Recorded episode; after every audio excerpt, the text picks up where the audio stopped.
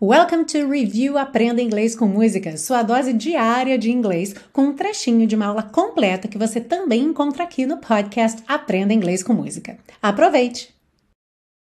Nessa mesma frase, I feel good, I knew that I would now. Eu me sinto bem, eu sabia que me sentiria agora. Bom, o verbo to know, saber. Se eu disser I know, eu sei.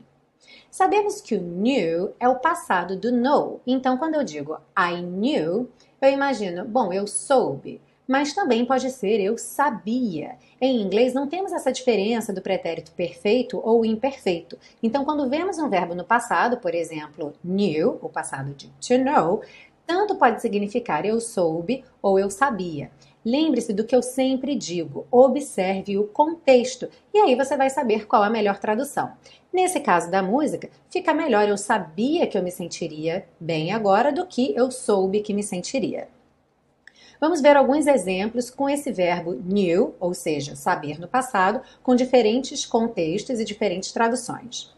I knew about this yesterday. Eu soube sobre isso ou soube disso ontem. I knew all along that it was a lie. Eu sabia o tempo todo, ou desde o princípio, que era uma mentira. I knew it. Eu sabia. Quando você quiser falar com aquela intenção, ah, sabia. I knew it. Ok?